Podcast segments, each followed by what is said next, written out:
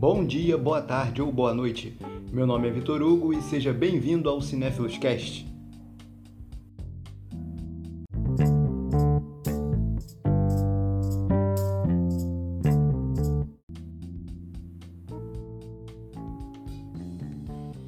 De acordo com Variety, o ator Michael B. Jordan foi à Warner Studios para conversar sobre interpretar o Superman nos cinemas.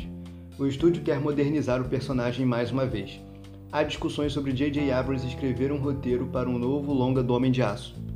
Henry Cavill já declarou que não queria parar de interpretar o Superman e que gostaria de fazê-lo novamente. Não será a primeira vez que Michael B. Jordan interpreta um super-herói nos cinemas. Ele interpretou o Tocha Humana no reboot do Quarteto Fantástico e interpretou o vilão Killmonger em Pantera Negra, além de outros trabalhos como Creed e Creed 2, spin-off da franquia Rocky.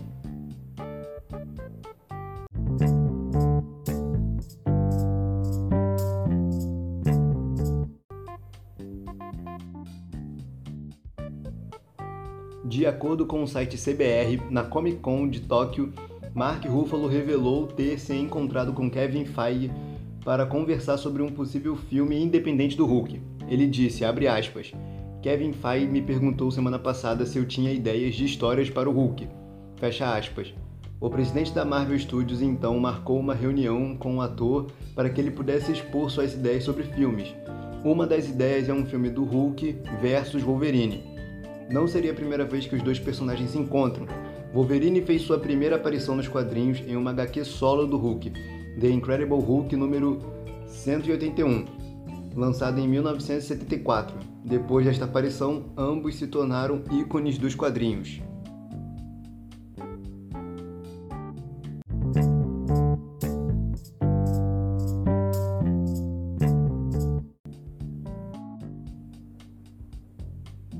De acordo com Variety, a versão da Liga da Justiça de Zack Snyder não será liberada nem no cinema nem no HBO Max, provavelmente. O estúdio não está disposto a fazer a produção devido aos custos. O filme foi terminado por Josh Whedon após Snyder precisar se ausentar devido à morte da filha.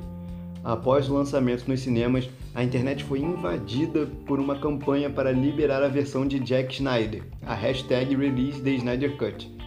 O movimento também teve o apoio dos atores com a bênção do diretor.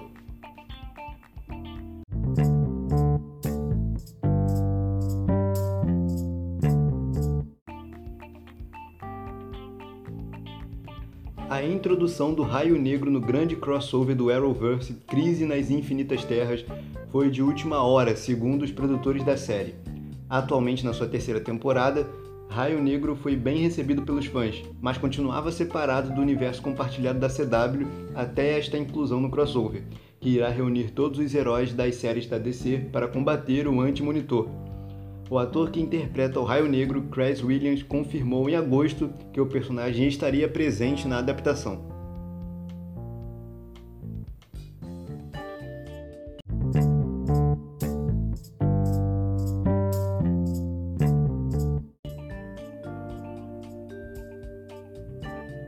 Brendan Gleeson, que interpretou Neville Longbottom em Harry Potter, fará o papel de Donald Trump em uma série da CBS, A Higher Loyalty, baseada no livro com o mesmo nome.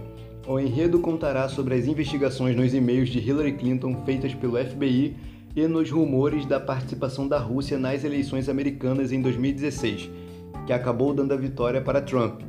O elenco também conta com Joey Lee Truglio, que interpretará o procurador-geral dos Estados Unidos, Jeff Sessions, Holly Hunter, que dará vida à Procuradora-Geral Sally Yates, e Kingsley Benadir, que fará Barack Obama.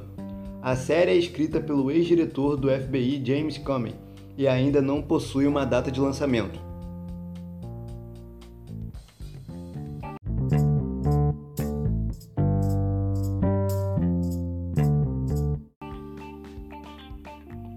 O site Express realizou uma enquete para saber se os fãs de Ragnar queriam vê-lo novamente na série Vikings. Foram 880 votos, 550 a favor do retorno e 200 contra, aproximadamente. Os fãs a favor argumentam que Ragnar possui negócios inacabados e que conseguiria resolver a briga entre os filhos. Por outro lado, os fãs contrários ao retorno dizem que o personagem morreu e deve continuar assim e que não há razão para trazê-lo de volta. Já que boa parte do que vem acontecendo recentemente na série é justamente por esse motivo.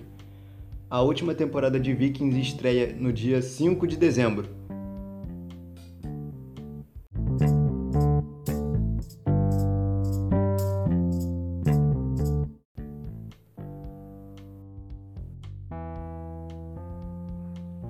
O ator Godfrey Gall, que interpretou Magnus Bane em Instrumentos Mortais, faleceu nesta quarta-feira enquanto filmava um reality show na China.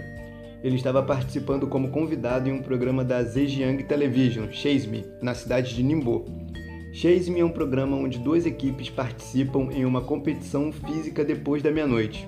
De acordo com o comunicado da Zhejiang Television, Gal diminuiu o ritmo durante um dos desafios e caiu inconsciente no chão. A equipe médica no local iniciou os tratamentos e após duas horas o ator foi declarado morto por parada cardíaca súbita. De acordo com o Tencent News, jornal chinês, alguém da plateia ouviu Gal dizer que não podia continuar antes de cair. Os cinegrafistas acreditavam que era algo normal, um momento mais dramático no programa. Gal nasceu em Taiwan e depois se mudou para o Canadá, onde se formou.